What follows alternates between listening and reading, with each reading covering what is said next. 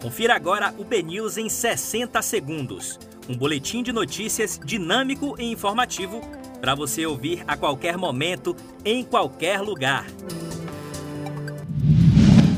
5 de outubro, um excelente dia para você. Eu sou Léo Barçan. Vamos aos destaques do BNews 60 segundos da manhã desta segunda-feira.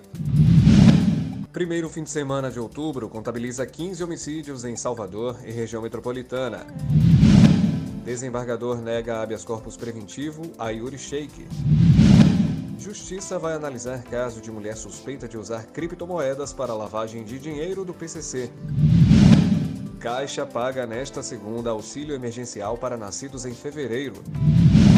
Ex-secretário afirma que Ministério da Saúde precisava de dinheiro doado a programa liderado por Michele Bolsonaro. Governo quer extinguir desconto de 20% em declaração simplificada do imposto de renda.